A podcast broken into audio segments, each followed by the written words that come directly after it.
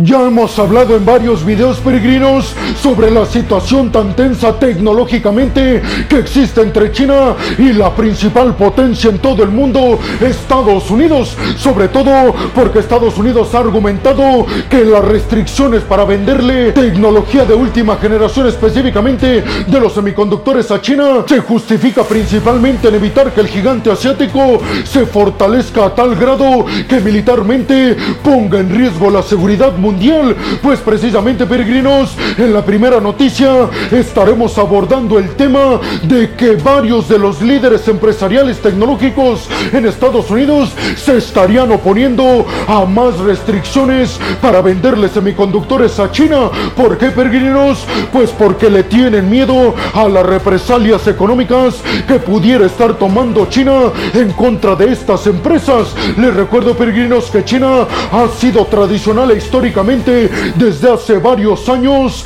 la principal fábrica de todo el mundo y por ende de los principales países que exporta materias primas, materias primas que estas empresas tecnológicas estadounidenses necesitan para funcionar correctamente. Es por este miedo, peregrinos, que varios de los principales empresarios tecnológicos de Estados Unidos enviaron una carta de emergencia al gobierno estadounidense encabezado por Joe ¿Para qué? Pues básicamente para pedirle que ya no aumenten las restricciones para la venta de semiconductores con inteligencia artificial a China. Además, en la carta se especifica que se van a reunir estos líderes empresariales tecnológicos con varios altos mandos diplomáticos en Washington. No se especificó si se van a reunir con Joe Biden, pero por lo menos se espera que con Anthony Blinken, el secretario de los Estados Unidos y otra comitiva de Tecnología y de Comercio de la Casa Blanca, sí, la petición para la administración de Joe Biden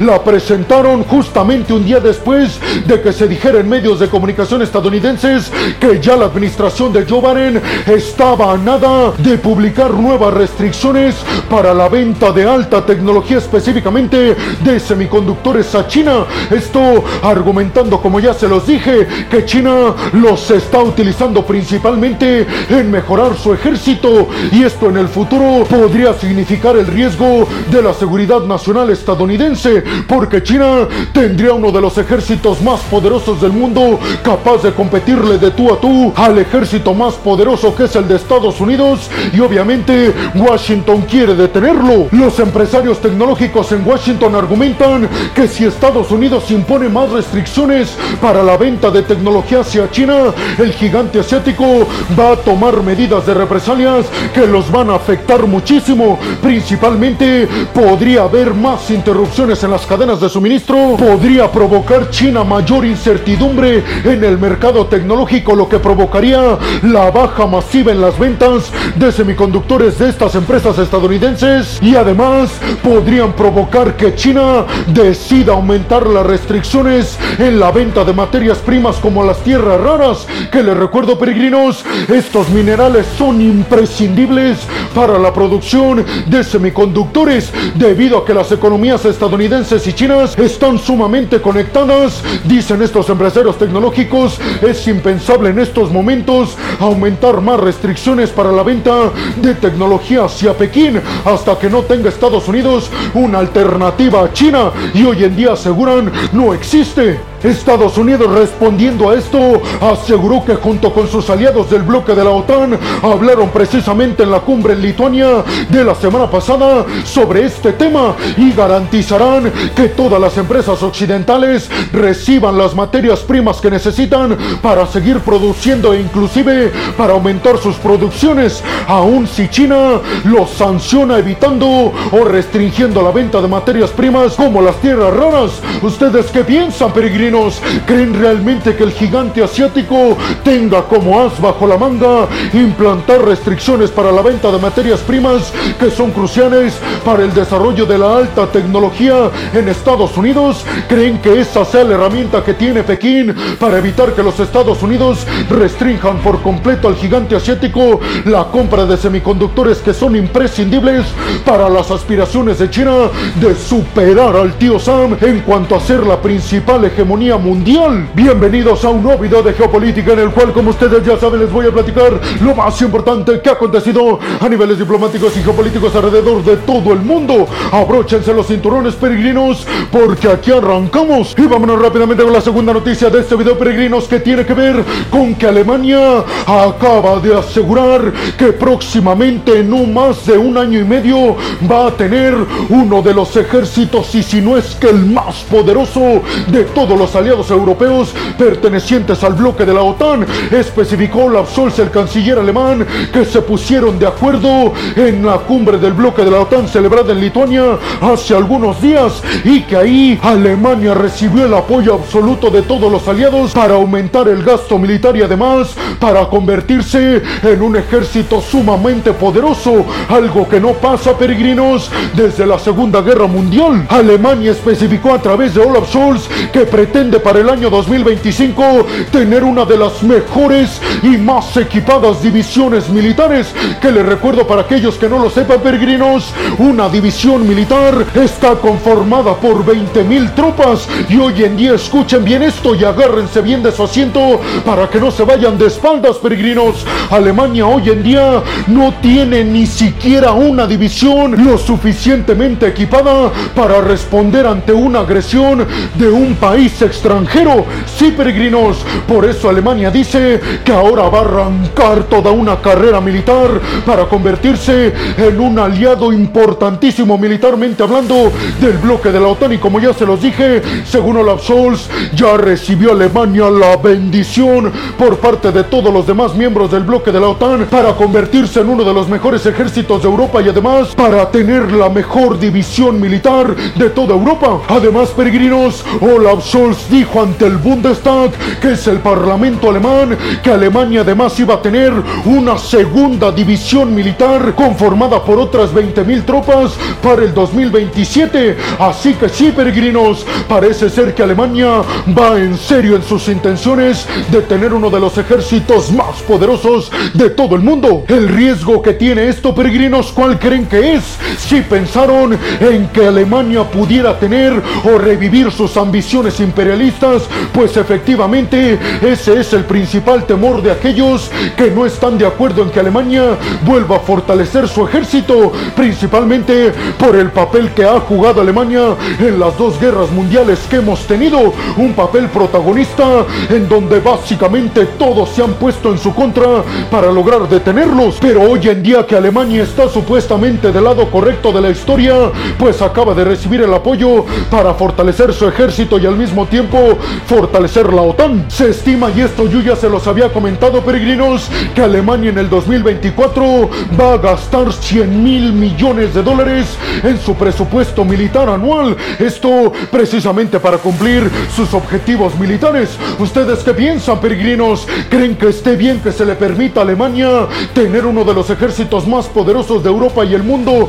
teniendo en cuenta el papel que ha jugado Alemania en las dos guerras mundiales que hemos tenido? Y sobre todo les preguntaría, ¿para qué creen que Alemania se está armando hasta los dientes para defenderse de Rusia? ¿Será que los aliados del bloque de la OTAN intuyen que Alemania podría ser uno de los objetivos imperialistas de Rusia? Y vámonos rápidamente con la tercera noticia de este video, peregrinos, que tiene que ver con que Fumio Kishida, el primer ministro japonés, visitó Qatar, Arabia Saudita y los Emiratos Árabes Unidos en búsqueda de una mayor cooperación, sobre todo en los temas energéticos. Japón aseguró a través de Fumio Kishida y su reunión con Mohammed bin Salman, el príncipe heredero a la corona saudita, que quiere aumentar la cooperación en petróleo con los países árabes a cambio de que Japón les ayude a desarrollar la industria del hidrógeno verde, del amoníaco y de los combustibles de carbono reciclados. Kishida además dijo que abordó con Qatar, Emiratos Árabes Unidos y Arabia Saudita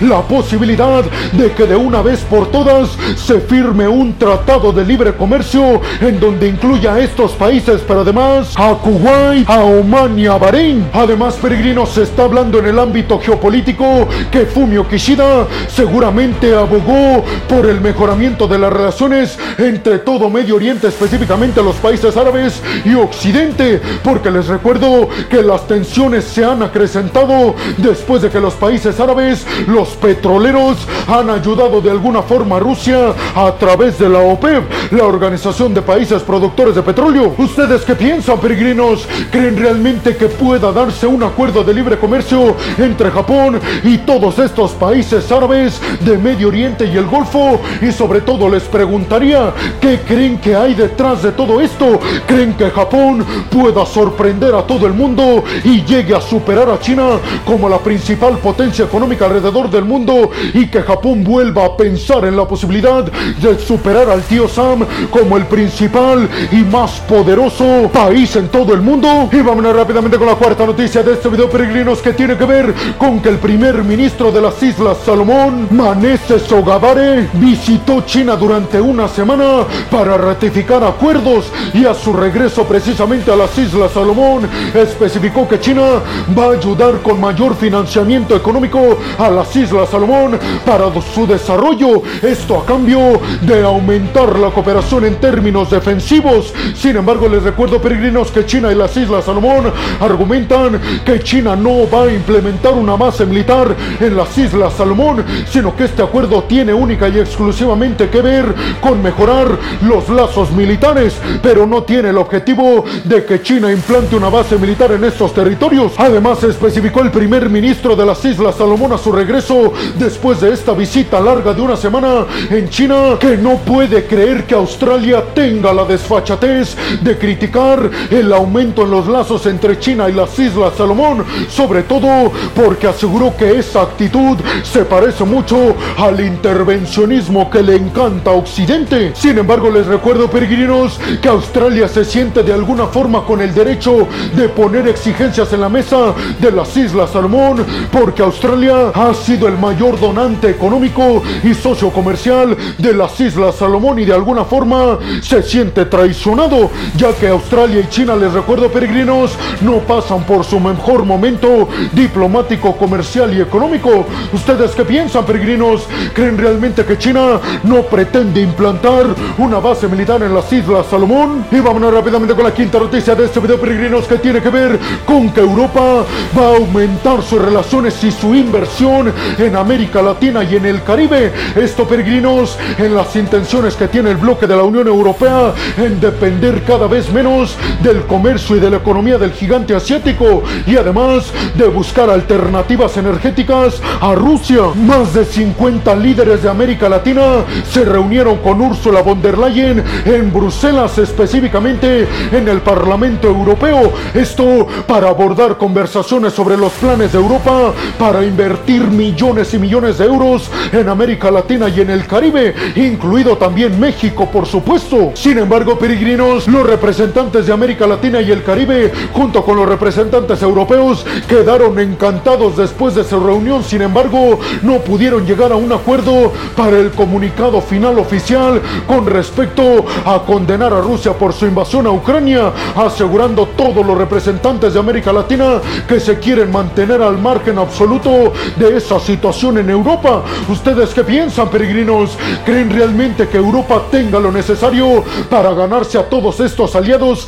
y ganarle la competencia a China y a Rusia de influir más en América Latina? Y vámonos rápidamente con la sexta y última noticia de este video, peregrinos, que tiene que ver con que Samantha Power, la líder de la USAID, la Agencia Estadounidense para el Desarrollo Internacional, visitó nada más y nada menos que Ucrania y ahí anunció que la USAID de Estados Unidos va a darle a Ucrania 500 millones de dólares que ayudará para atender la crisis humanitaria que en estos momentos están atravesando 17 millones de personas en Ucrania, según datos de las Naciones Unidas. ¿Creen realmente ustedes, peregrinos, que estos 500 millones de dólares servirán de algo para ayudar a 17 millones de personas que están en crisis en Ucrania? Y bueno, hemos llegado al final del video del día de hoy, peregrinos. Les quiero agradecer muchísimo todo el apoyo que me dan. Sin ustedes, yo no podría dedicarme a lo que más me apasiona en el mundo. Así que muchas, pero muchas gracias, peregrinos. Sin más por el momento, nos vemos en el siguiente video de Geopolítica.